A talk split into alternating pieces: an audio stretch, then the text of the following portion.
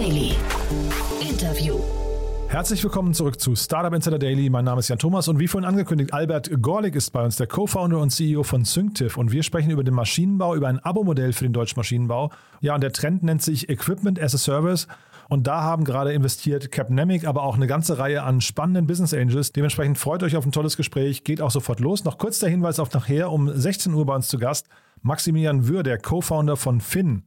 Und Finn kennt ihr möglicherweise, die waren ja relativ häufig schon in den Nachrichten, haben gerade 100 Millionen Euro eingesammelt. Das Modell dahinter ist ein Auto-Abo. Das heißt, man kann Autos für eine gewisse Zeit mieten, für sechs Monate, zwölf Monate oder 18 Monate.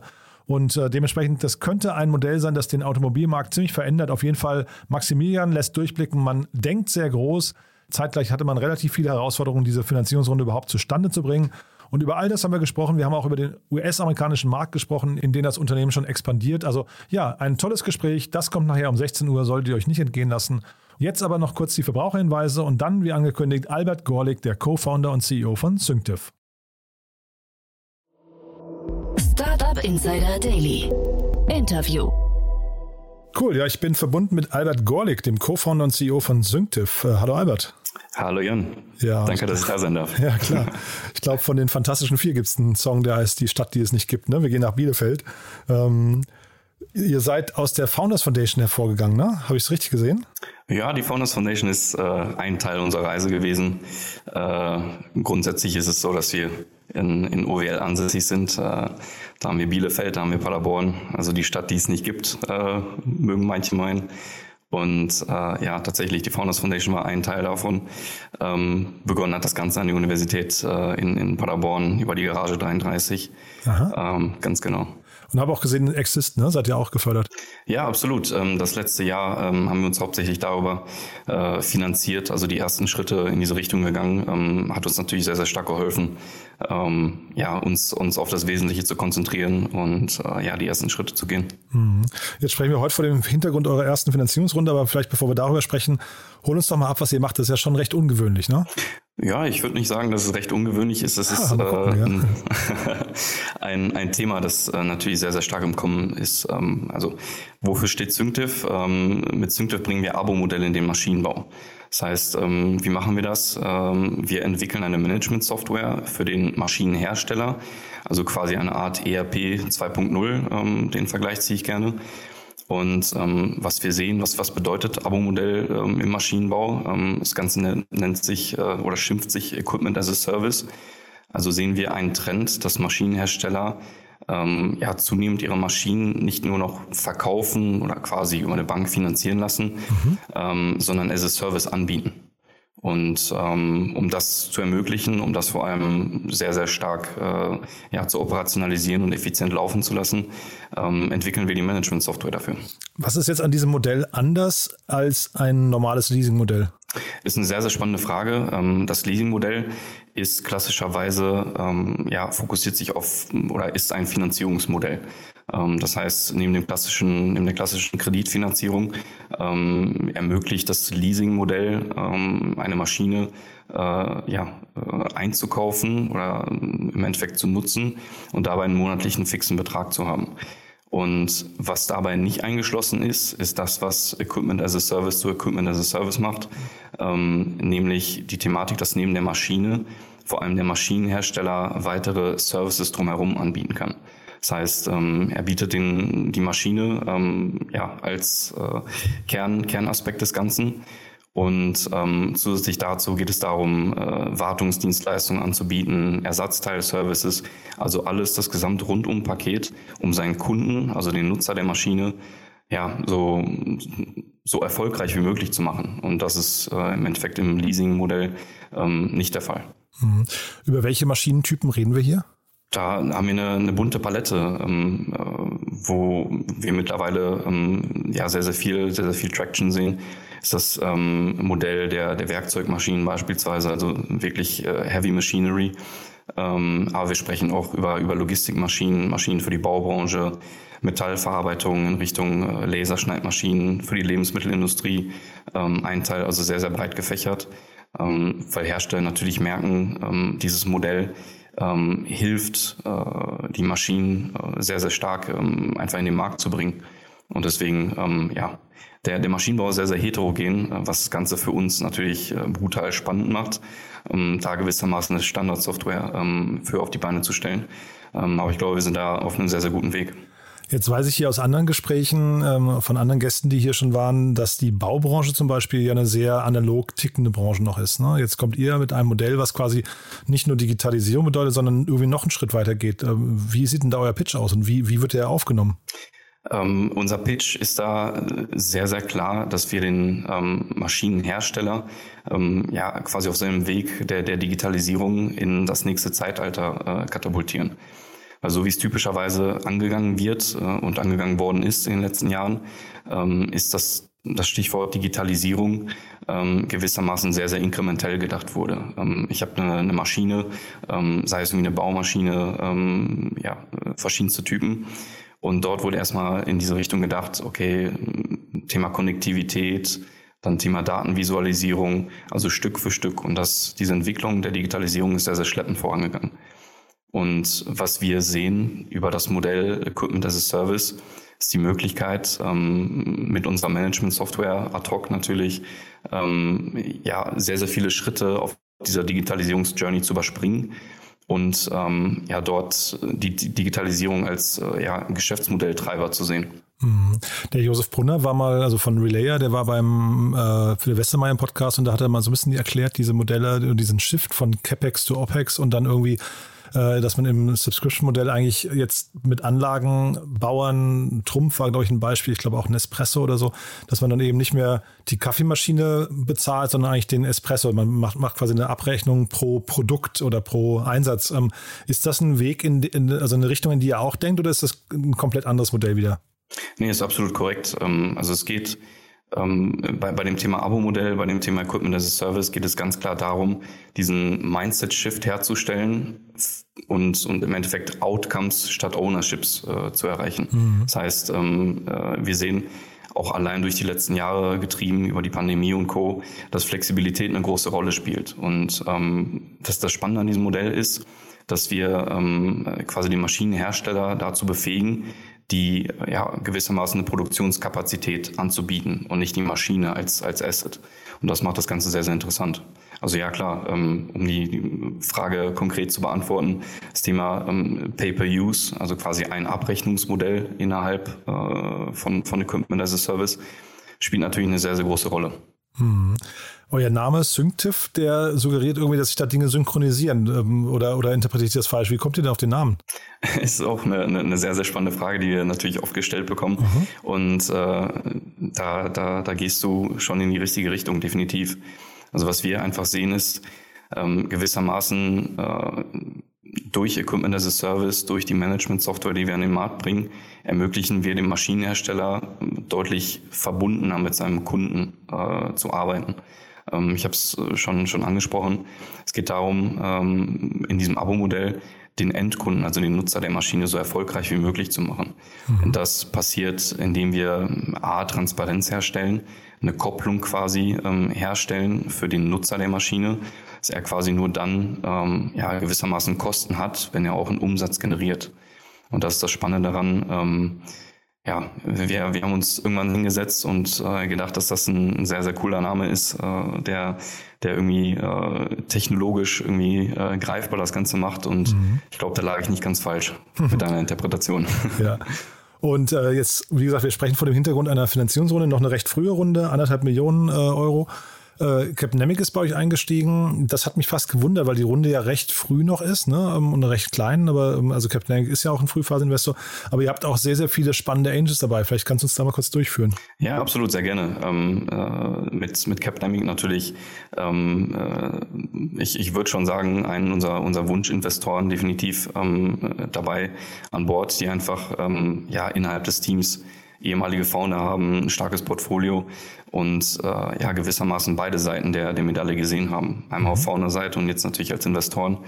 Ähm, und da wir jetzt schon in den letzten paar Wochen in der Zusammenarbeit ähm, merken, dass wir da definitiv den richtigen Partner an der Seite haben. Ähm, der, der nächste Aspekt ähm, unter den Angels sind unter anderem ähm, die, die SB21, also die Saarbrücker 21. Ähm, da ist es äh, ja eine, sehr, sehr gute Mischung aus wirklich sehr, sehr erfahrenen Hasen, würde ich fast schon sagen, in, in der Startup-Branche. Ähm, äh, da ist es natürlich eine, eine sehr, sehr ja, persönliche Verbindung auch gewesen, ähm, da beispielsweise der, der Jus Bayer uns schon etwas länger begleitet hat. Ähm, du hast es vorhin angesprochen, unter anderem in der Founders Foundation. Ähm, das heißt, äh, er, er kennt uns, ähm, er, er kennt das Modell und ähm, war da, glaube ich, sehr, sehr überzeugt äh, davon, dass es funktionieren kann. Ähm, zusätzlich dazu sind äh, ein paar weitere Partner aus der Industrie natürlich dabei, ähm, die beispielsweise sich mit dem Thema Geschäftsmodelltransformation sehr, sehr gut auskennen ähm, und genau das äh, ja mitbringen, was wir an, an Kompetenzen und Erfahrung brauchen. Und mit anderthalb Millionen, wie weit kommt man da jetzt? Ich äh, kann das überhaupt nicht einschätzen. Wie groß ist euer Team gerade? Äh, wir sind tatsächlich noch ähm, relativ früh am Anfang, was das Thema ähm, Teamaufbau angeht. Ähm, also wir sind äh, weiterhin das, das Core-Team der drei Founder.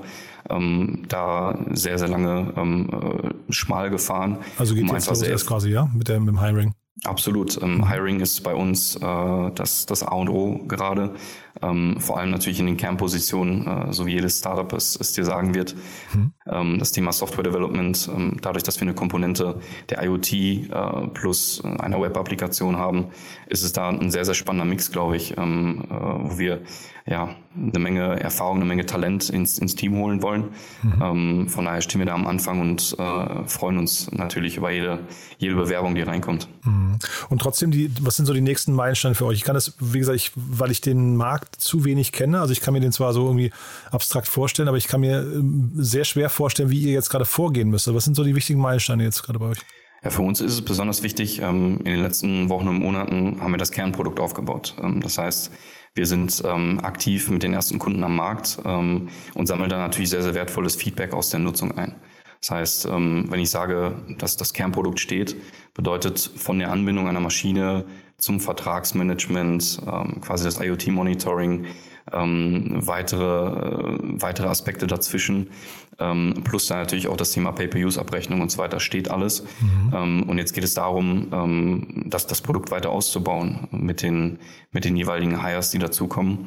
Das ist ein, ein Kernaspekt, äh, dort Produkttiefe zu gewinnen.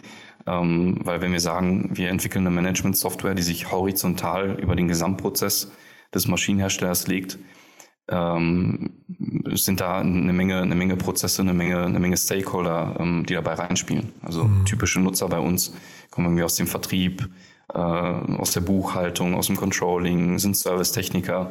Das heißt, das, das Ziel ist, mit dieser Software im Endeffekt diese All-in-One-Lösung ähm, auf die Beine zu stellen, mhm. ähm, mit der dann ja äh, alles rund um das Geschäftsmodell abgewickelt werden kann. Und äh, auf Seite der Maschinenbauer, wie ist das denn eigentlich? Ähm, äh, müsst ihr die jetzt überzeugen, dass sie quasi ihr Finanzierungsmodell umstellen oder müsst ihr hinterher nochmal jede Menge Fremdkapital reinholen, um das vorzufinanzieren?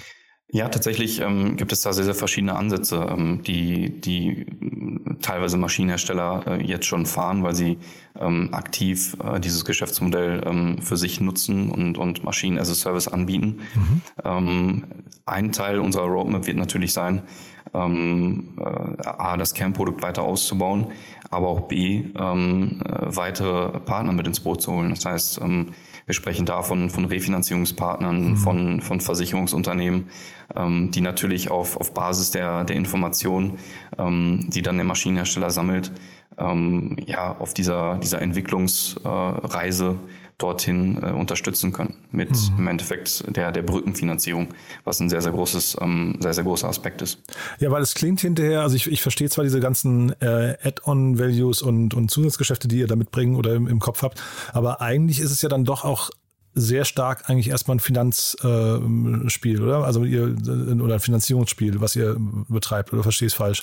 Ähm, also unser, unser Kernprodukt ähm, ist im Endeffekt, äh, hilft dem Maschinenhersteller sehr, sehr schnell auf diese Reise zum Equipment as a Service Anbieter äh, zu kommen. Mhm. Das heißt, wir fokussieren uns darauf, wirklich ihm die, die Leitplanken zu geben, ähm, wie er sein, sein Business äh, im Endeffekt automatisieren kann in dieser mhm, Richtung. Okay.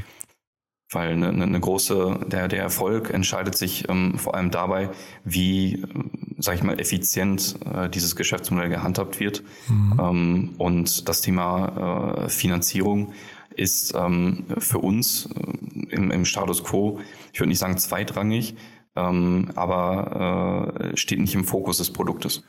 Ich hatte hier mal den Gründer von Remberg im Podcast, ähm, die kennst du wahrscheinlich auch. Ähm, die sprechen bei sich nicht von einem ERP 2.0, sondern von einem XRM. Wie, also wenn man jetzt diese beiden Termine nebeneinander legen würde, die, die halt beide von Startups kreiert wurden, wie weit sind die Modelle auseinander? Ähm, ich denke, es, es geht in, in eine ähnliche Richtung. Also wir freuen uns äh, natürlich über, über jedes, jedes Startup, das im Maschinenbau tätig ist, das sich mhm. irgendwie über, um die Themen ähm, äh, Service, Orchestrierung beispielsweise ähm, sehr, sehr stark kümmern. Äh, von daher ähm, äh, gibt es da eine Menge Parallelen äh, natürlich.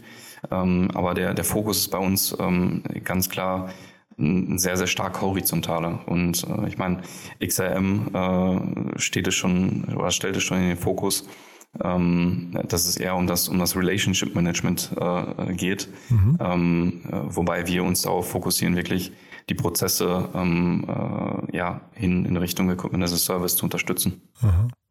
Ja, super. Also bin ich jetzt sehr gespannt, wie es weitergeht. Ähm, was würdest du sagen, wie groß kann das mal werden? Also, also wenn du so abends im Bett liegst, was, was denkst du, wenn du so vor dich hinträumst, was, was schwebt dir da so vor Augen? Naja, also wenn ich mir die Zahlen anschaue, die so äh, von, von einigen Experten äh, prognostiziert werden für den Markt, ja. äh, sprechen wir da von, von äh, 130 Milliarden ähm, äh, US-Dollar äh, weltweit. Das heißt, der, der Markt ist riesig und er wächst ähm, immer stärker. Das heißt, äh, wir sehen da ein riesiges Potenzial auch für uns, ähm, vor allem da ähm, ja gewissermaßen eine, eine Kategorie von, von Software zu definieren und damit auch äh, synonym zu werden ähm, für, für dieses Geschäftsmodell. Das heißt, äh, klar, äh, kann man da äh, wahnwitzig äh, unterwegs sein. Wir fokussieren uns aber definitiv ähm, aktuell auf, auf, das, auf das Daily Business, unsere Hausaufgaben zu machen Aha. und vor allem den, den Kunden in den Mittelpunkt zu stellen, um dann gemeinsam äh, dieses, dieses Wachstum äh, ja, zu befeuern. Hm. Ich hätte fast gedacht, dass der Markt sogar noch größer ist, jetzt also nur aus, der, aus, aus dem Bauch raus. Ähm, aber das heißt, bei euch sollen sich melden, hast du vorhin gesagt, also Mitarbeiter, da freut ihr euch über Bewerbungen und darf sich noch jemand melden, Kunden oder Maschinenbauer? Natürlich, äh, jeder, jeder Maschinenhersteller, jeder äh, Interessierte ähm, an dem Modell. Ähm, wir, wir wissen, dass sich sehr, sehr viele Hersteller ähm, Gedanken darüber machen, mhm. ähm, die, diese Art von Geschäftsmodell mit ins Portfolio aufzunehmen. Ähm, von daher sind wir natürlich froh darüber, über jeden Austausch, ähm, weil wir A, daran lernen. Äh, ich habe es gerade eben gesagt, der Maschinenbau ist ein sehr, sehr heterogenes Umfeld. Äh, das heißt, mit jedem Case, der hinzukommt, ähm, können wir für die weiteren Kunden einfach einen deutlich größeren Mehrwert ähm, äh, liefern, weil wir einfach sehr, sehr viel Feedback einsammeln. Von daher ähm, zukünftige äh, Teammitglieder äh, sind sehr, sehr willkommen, genauso wie weitere Partner rundum, äh, seien es potenzielle Kunden, ähm, seien es aber auch äh, Partner aus dem Umfeld. Ich meine, Unternehmensberatungen beispielsweise ähm, sind für uns äh, wichtige, wichtige Elemente, wichtige mhm. Partner auf dem Weg dorthin. Cool. Du dann, also ich habe alles verstanden. Äh, ich hoffe, die Hörerinnen und Hörer auch. Ist auf jeden Fall ein spannendes Modell. Du sagst, es ist nicht ganz so ungewöhnlich. Ich fand es, für mich war es relativ neu, aber äh, das muss ja nichts heißen. Also ich drücke euch auf jeden Fall die Daumen, dass ihr da genau, also dass, dass sich der Markt, dass der Markt auf euch so reagiert, wie ihr euch das wünscht. Ne? Also toi toi toi. Und dann, ich würde sagen, wir sprechen uns bei der nächsten Runde wieder. Ja, perfekt. Lieben gern. Danke dir. Startup Insider Daily. Der tägliche Nachrichtenpodcast der deutschen Startup-Szene. Das war Albert Gorlik, der Co-Founder und CEO von Synctiv. Damit sind wir durch für heute Mittag, aber nicht vergessen, nachher geht es ja weiter um 16 Uhr mit Maximilian Würr, dem Co-Founder von Finn. Ich habe es ja schon gesagt, wir sprechen über eine 100 Millionen Euro Runde. Die sind ja so ein bisschen rarer geworden, aber es gibt sie noch. Und wir sprechen über den Auto-Abo-Bereich, der ja möglicherweise sich anschickt, den Mobility-Markt so ein bisschen umzukrempeln. Dementsprechend ein tolles Gespräch wartet auf euch. Das kommt nachher um 16 Uhr. Ja, ich freue mich, wenn wir uns wieder hören. Bis dahin euch erstmal einen wunderschönen Tag und ja, hoffentlich bis nachher. Ciao, ciao.